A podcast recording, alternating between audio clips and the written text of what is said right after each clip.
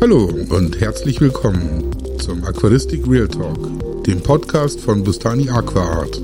Mein Name ist Holger Engstler und das ist meine Show. Ja, schönen guten Tag.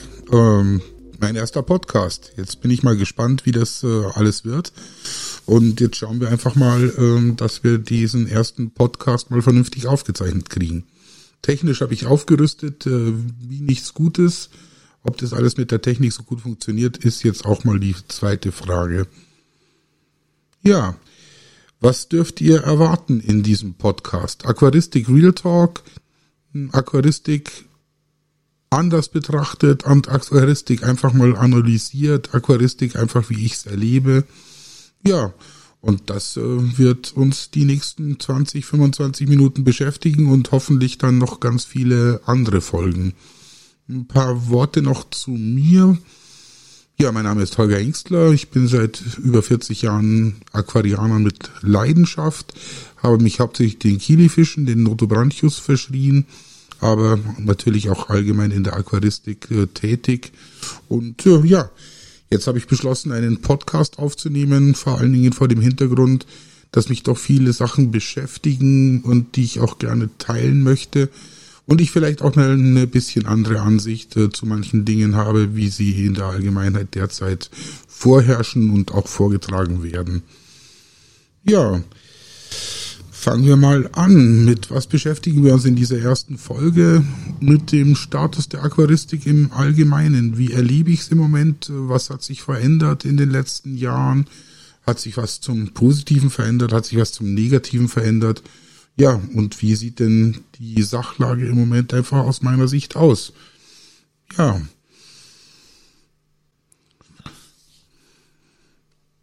uns ist natürlich in der letzten Zeit, in der letzten, in den letzten Monaten, in den letzten Jahren, ähm, einiges hat sich geändert, einiges ist passiert. Es sind äh, viele junge Leute, nicht zuletzt glaube ich auch wegen der ganzen Lockdown-Geschichte, wegen der ganzen Corona-Geschichte, viele junge Leute zum Hobby gekommen, das ist ja jetzt auch nichts Verkehrtes. Aber es hat sich natürlich auch viel verändert äh, in der Aquaristik. Das Internet hat ja eine immer größere Rolle gespielt. Der Austausch über das Internet ist natürlich eine, eine wahnsinnig gute Sache. Auch wenn sich hier in, in den sozialen Medien, in den Foren natürlich auch viele Leute tummeln und äh, rumtreiben, die mit ihrer Ahnungslosigkeit brillieren und ähm, hier auch Tipps und Tricks äh, zum Besten geben, wo ich mir immer denke, naja, ob das alles so sinnhaft ist, möchte ich jetzt erstmal anzweifeln. Ja, fangen wir mal an mit dem, was mir am meisten nervt gerade im Moment. Äh, das ist diese, diese, dieses, diese, diese Mehr der, der Nachhaltigkeit. Äh, die Aquaristik soll nachhaltig betrieben werden. Äh, da spielen so Sachen wie Wildfang, Importverbote, da spielen so Sachen wie Wasserknappheit, Dürre, Wassersparen in der Aquaristik eine Rolle, wo ich mir auch denke, ja, das ist ja alles schön und gut, wenn die jungen Leute glauben, sie könnten hier äh, die Aquaristik nachhaltig betreiben, aber in meinen Augen ist in der Aquaristik nichts nachhaltig. Also allein um der, der Energieaufwand, um dieses Biotop zu betreiben, dieses äh, völlig irrsinnige ähm, Bestreben, hier nachhaltig zu agieren, nur weil ich deutsche Nachzuchten kaufe, glaube ich, ich ähm, bin jetzt plötzlich in der Aquaristik nachhaltig. Das ist bestimmt nicht so wenn ich da an die modernen Aquascapes äh, denke, die mit Licht äh, versorgt werden, die geheizt werden müssen, die Produktion des Weißglas-Aquariums aus Japan, den CO2-Footprint von so einem ADA-Aquarium möchte ich jetzt nicht wissen, wenn das per Luftfracht beziehungsweise per Seefracht auch äh, hier nach Deutschland geschafft wird. Allein die Produktion von so einem Aquarium möchte ich jetzt nicht wissen ja, insofern halte ich jetzt diese mehr vom äh, von der Nachhaltigkeit der der der Aquaristik für für für einfach mal eine echte Mehr. Das ist nicht zu machen. Ähm, ich weiß, das ist nicht sehr populär, wenn man sowas sagt. Und da komme ich gleich zum nächsten Punkt, nämlich die berühmte, ja, wir kaufen keine Wildfänge. Wir wollen nur nachzuchten. Wir wollen Wildfänge möglichst vermeiden. Und dadurch äh, glauben wir oder glauben die Leute, dass die ganze Aquaristik etwas nachhaltiger ist. Genau das Gegenteil ist der Fall. Jeder, der heute am Amazonas oder sonst wo Fische fängt, wird darauf achten, dass das Biotop, in dem er die Fische fängt, äh, vernünftig, nachhaltig äh, betreibbar ist. Weil wenn er nämlich dieses Jahr alles leer fischt und dann nächstes, nächstes Jahr nichts mehr hat, dann hat er auch nichts mehr zu essen. Und jeder, der glaubt, durch den Verbot von Wildfängen äh, den, dem, der Nachhaltigkeit oder den, den Tieren etwas Gutes zu tun, der ist völlig auf dem Holzweg. Jeder Wildfang, der heute nicht exportiert und importiert wird, jeder Wildfang, der heute nicht gekauft wird, führt unweigerlich dazu, dass der Mensch, der diesen Fisch fängt am Amazonas oder sonst wo, in Zukunft nichts mehr zu essen hat. Der kann sich und seine Familie nicht mehr ernähren und er wird sich eine Alternative suchen. Und die Alternative heißt derzeit Palmölplantage. Das kann sich jeder natürlich selber überlegen, äh, will er lieber einen Wildfang äh, im Aquarium halten, äh, der ähm, am besten Fall nachhaltig gefangen wurde, oder will er eine Palmölplantage da haben und das Biotop dementsprechend zerstört sehen. Das kann sich jeder selbst überlegen. Ja, was ist weiter passiert? Ähm, das Internet, äh, so lieb ich es hab und so gern ich es mag, es äh, bietet halt manchen Leuten einfach ein Forum, wo ich mir heute denke, ja, da brauche ich eigentlich niemanden, der mir da erklärt, was da Sache ist. Da gibt's, äh, da, da, da entstehen so, so urbane Legenden von jungen Leuten, die jetzt neu in die Aquaristik gekommen sind, die meinen, sie würden jetzt schon nach kurzer Zeit alles wissen. Ähm, ja, und dann das eines der besten Beispiele, auch was das Thema Nachhaltigkeit betrifft, ist, da muss ich dann lesen, ja, ich mache jetzt keinen Wasserwechsel mehr, weil es herrscht ja hier in Deutschland auch Dürre und es herrscht auf der Welt Dürre und es sind auch schon Arten und, und Leute gestorben an Dürre und deswegen mache ich jetzt keinen Wasserwechsel mehr im Aquarium. Da frage ich mich dann ernsthaft, ob äh, das Hobby Aquaristik äh, für den jungen Menschen äh, das Richtige ist. Vielleicht sollte er doch lieber Kakteen züchten, weil wenn ich keinen Wasserwechsel mache und wenn ich das Aquarium am besten auch noch filterlos betreibe, dann wäre ich im Endeffekt nicht den Erfolg oder nicht die Zufriedenheit mit dem Aquarium haben, die ich eigentlich haben könnte, weil es wird nicht auf Dauer so funktionieren, wie man sich das vorstellt. Jetzt, um das klasse Gegenteil äh, zu machen, ich richte auch gerade ein ähm, Competition Aquascape ein, einen für den IAPLC 2022. Ja, ich mache jeden Tag in der Anfangsphase äh, Wasserwechsel. Jeden Tag 20, 25, 30 Prozent Wasserwechsel. Mit schönem Osmosewasser schön aufgesalzenem Osmosewasser. Warum mache ich das? Weil ich dadurch auch keine Algenprobleme kriege. Das ist völlig klar, wenn ich jeden Tag das, äh, das, das äh, Wasser äh, wechsle und hier meinen Dünger und meine, meine Nährstoffe im Prinzip auf Null setze, sie dann wieder hochdünge und am nächsten Tag das Ganze wieder halbiere, dann ist das eine gute Sache.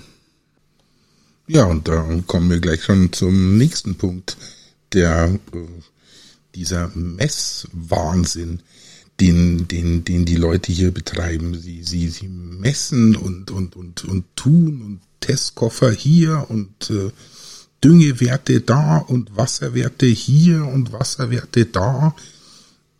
Warum, frage ich mich. Klar, das Messen kann in gewissen äh, Fällen natürlich auch wichtig sein, vor allem wenn ich neu bin in der Aquaristik und ähm, mich nicht mehr jetzt auskenne und mein, mein Becken auch entsprechend nicht lesen und nicht äh, entsprechend bewerten kann, dann mag ja das Wasserwerte messen schon seine Berechtigung haben. Aber jeden kleinsten äh, Eisenwert, jeden kleinsten Nitratwert, äh, alles nachzumessen und zu versuchen, dorthin zu düngen, damit die Pflanzen wachsen und ich keine Algen krieg und wenn ich Algenprobleme habe, dann messe ich gleich zweimal am Tag. Und äh, da frage ich mich dann ehrlich gesagt auch, äh, wo soll denn das hinführen? Das bringt meines Erachtens überhaupt nichts. Ich messe keine Wasserwerte. Ich stelle einmal ganz am Anfang, wenn ich das Osmosewasser aufsalze, messe ich den Leitwert. Ich versuche mit dem Leitwert hier mein Wasser so einzustellen, dass es äh, zwischen 150 und 180 äh, Parts per Million hat und äh, daraufhin äh, mache ich nichts mehr. Ich wässe den Leitwert des Osmosewassers bzw. des aufgesalzenen Osmosewassers und sonst mache ich eigentlich nichts. Und mit dem Dünger verfahre ich auch nicht anders. Das, der Dünger, das ist, das ist was, das muss man einfach im Gefühl haben. Da hält man sich am besten an die Herstellerangaben, die man äh, auf den entsprechenden Düngemitteln vorfindet. Ich dünge persönlich mit Masterline All-in-One Soil und mit Masterline Carbo und ich messe da nichts nach. Ich sehe doch, wenn meine Pflanzen ordentlich wachsen, ich sehe doch, wenn sie Defizite haben und ich sehe doch, äh, wenn mit dem Wasser was nicht in Ordnung ist. Und äh, da muss ich nicht äh, jeden Tag irgendwelche Werte messen. Das ist für mich völlig ja übertrieben. Und da gibt's dann so Spezialisten, die empfehlen dann, ja, da musst du das messen und ohne diese Angaben können wir dir überhaupt nicht weiterhelfen. Anstatt dem jungen Mann mal zu sagen, er soll mal versuchen, sein Becken zu lesen, er soll mal versuchen, die Defizite an den Pflanzen, an die, äh, den übermäßigen Algenwuchs mit anderen Mitteln wie mit Messungen äh, zu beurteilen, sondern er soll einfach mal sein Aquarium lesen und er soll einfach mal versuchen, in dem Aquarium äh, entsprechend die Werte so zu halten, dass er eben keine Probleme hat. Im Notfall mache ich halt jeden Tag einen Wasserwechsel. Das ist nun mal so. Ja, und dann kommen wir da zu den, den, den weiteren Themen. Diese diese Verjüngung des, äh, des Hobbys ist ja wirklich eine, eine gute Sache. Es sind ja genügend Aquarienvereine in den letzten Jahren und Jahrzehnten einfach ausgestorben, unter anderem auch mein altgedienter Münchner Aquarienverein, die ISIS München, ein über 100-jähriger Verein, der dann vor ein paar Jahren äh, einfach zur Jahreshauptversammlung nicht mehr äh, beschlussfähig war. Das heißt, da waren keine fünf Leute mehr da, die jetzt den Vorstand entlasten konnten. Tja, und dann musste sich der Verein äh, laut dem Vereinsgesetz äh, auflösen. Ja, Gratulation, sage ich da nur. Die jungen Leute gehen natürlich auch nicht in den Verein, sondern der Austausch findet natürlich in den sozialen Medien, findet natürlich im Internet statt. Und ähm, ja, das ist eine gute Sache nach wie vor. Aber es fängt halt dann einfach auch oder es führt einfach dazu, dass äh, die Leute äh, gegenseitig sich irgendwelche Märchen erzählen. Und irgendwann werden diese Märchen wie so eine urbane Legende immer wieder weiter verbreitet. Und eine der der der der Legenden, die ich äh, immer über die ich immer wieder stoße in letzter Zeit ist Kampffische, wenn die in zu großen Becken gehalten werden und mit zu viel Strömung, dann ertrinken die die Kampffische ertrinken. Ja, das hat bestimmt niemand, der diesen Satz in das Internet, in das Forum als Antwort für den armen Menschen, der danach gefragt hat, äh, schreibt. Äh, der Shitstorm, der dann über den Menschen hereinbricht, weil er seinen Kampffisch in einem 60-Liter-Becken mit anderen Fischen hält, weil der ja ertrinkt, keiner von diesen Menschen hat jemals in seinem Leben einen Kampffisch ertrinken sehen. Da wette ich drauf. Da wette ich drauf, dass das niemand von denen selber persönlich erlebt hat.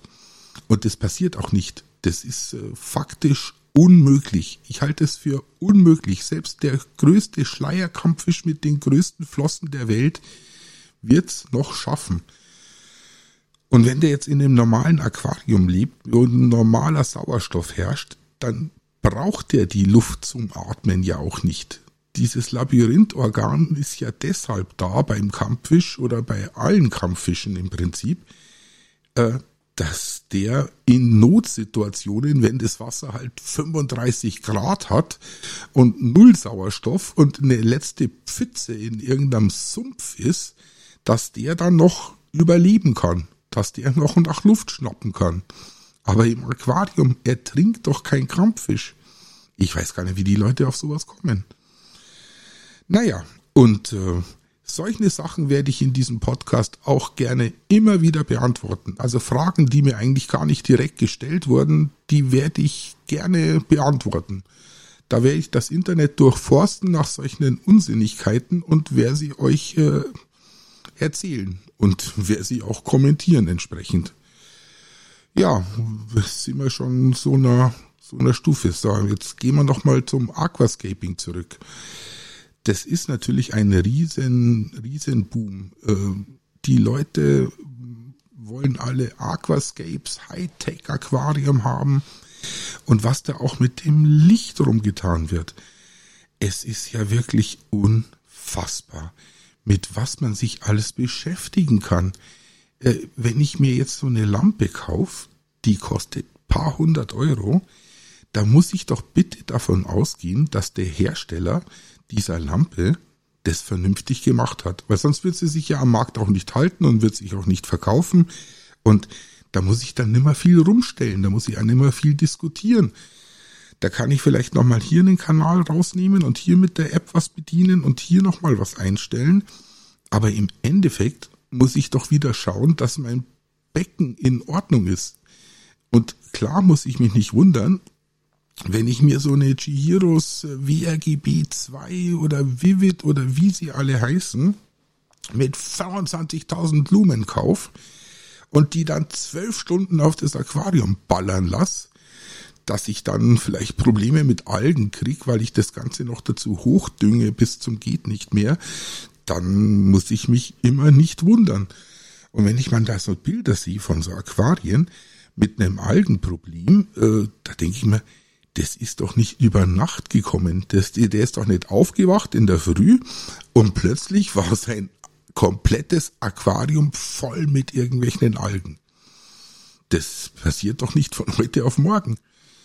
Wenn ich in mein Aquarium schaue und da sehe ich so ein Fitzelchen Alge, dann überlege ich mir, ja, mache ich es jetzt weg oder beobachte ich es noch am Tag und wenn es halt nach dem zweiten Tag immer noch da ist und die Schnecken oder die Garnelen es nicht weggefressen haben, dann muss ich halt eingreifen.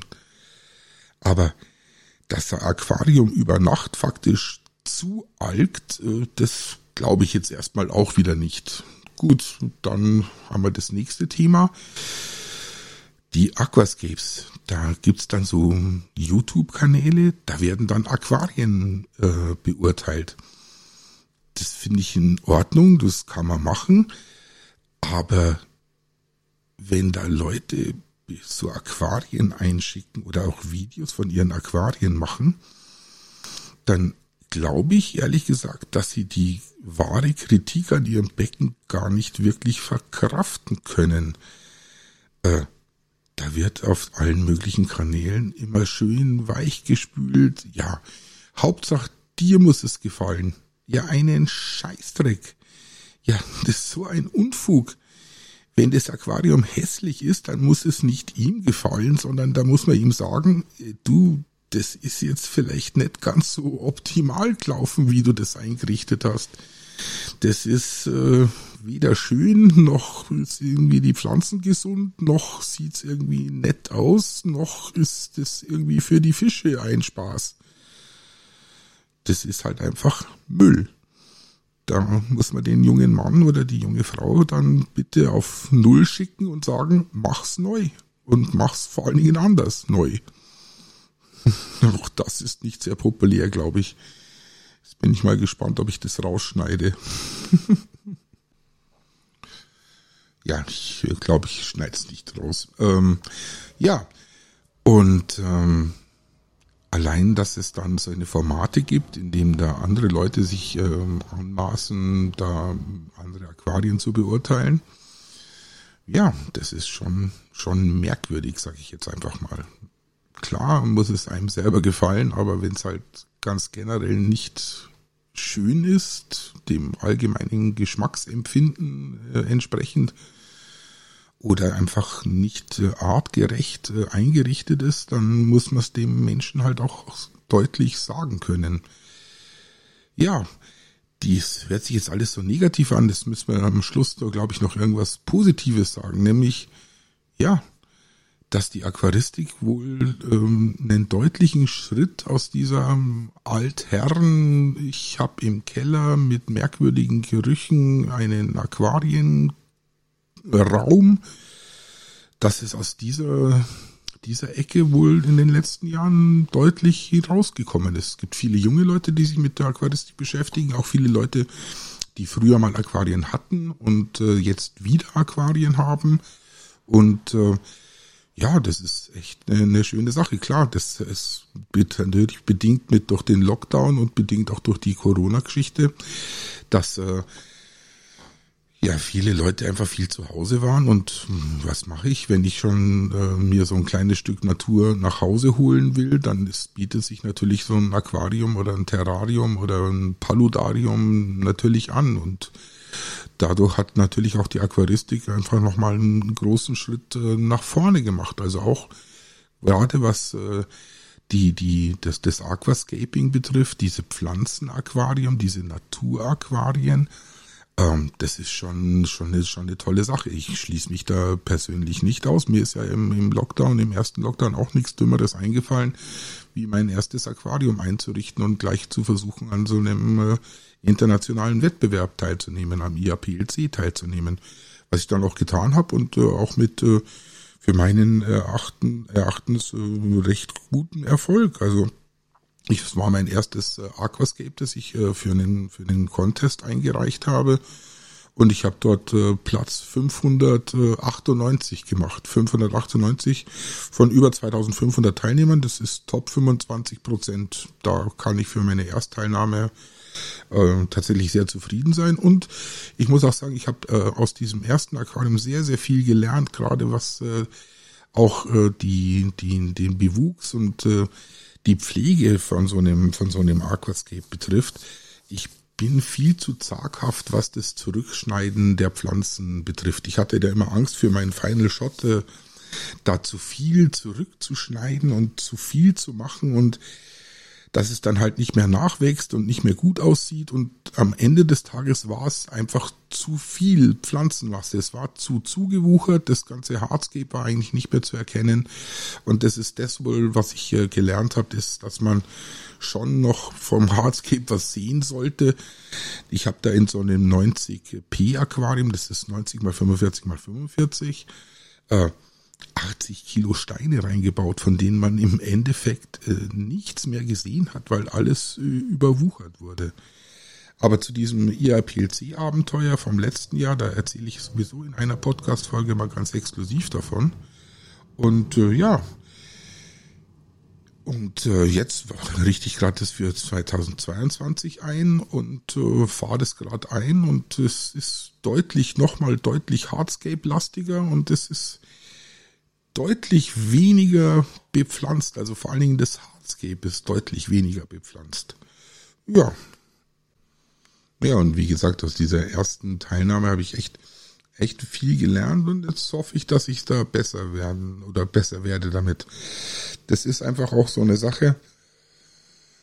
Das mag man ja nicht glauben, aber man lernt natürlich auch sehr, sehr viel dazu. Ich war, wie gesagt, mein allererstes Aquascape und mein allererstes Pflanzenaquarium. Und ähm, ja, das ist halt einfach auch wichtig, dass man hier sich ja schlau macht äh, und sich erkundigt und es versucht dann das nächste Mal besser zu machen. Hier ist halt auch die Devise, je mehr ich mache und je öfter ich mal so ein Aquarium einrichte und je öfter ich sowas einfahre und je öfter ich sowas auch betreibe über, über Wochen und Monate und äh, vielleicht ein Jahr hinweg, ja, umso mehr lerne ich von diesem Becken und so mehr kann ich das auch dann für mein nächstes Aquascape äh, besser machen. Aber diesen Weg, den, den zeige ich euch in den nächsten Podcasts auch nochmal auf. Äh, war das jetzt positiv genug? Äh, für das Ende von so einem ersten Podcast. Ich hoffe. Ja, jetzt bin ich mal gespannt, äh, wie das ankommt. Ich werde es jetzt dann, glaube ich, relativ ungeschnitten hochladen, circa 25 Minuten. Das ist doch eine gute Sache. Und äh, ja, dann freue ich mich schon aufs nächste Mal. Ich werde es auf jeden Fall, ich sag mal, einmal die Woche auf jeden Fall. Und wenn mir irgendwas äh, Unglaubliches über den Weg läuft, äh, das ich dringend loswerden muss, dann würde ich auch zweimal die Woche einen Podcast hochladen. Mal gucken. Ja, dann vielen Dank für die Aufmerksamkeit und jetzt spiele ich nochmal die Extra-Musik, die gleichzeitig meine Intro-Musik ist, ein und dann schauen wir weiter. Vielen Dank fürs Zuhören. Ciao.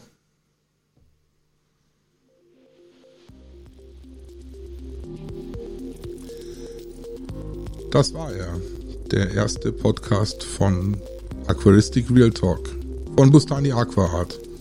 Ich bedanke mich und wünsche euch noch einen schönen Abend in dem Fall. Ciao.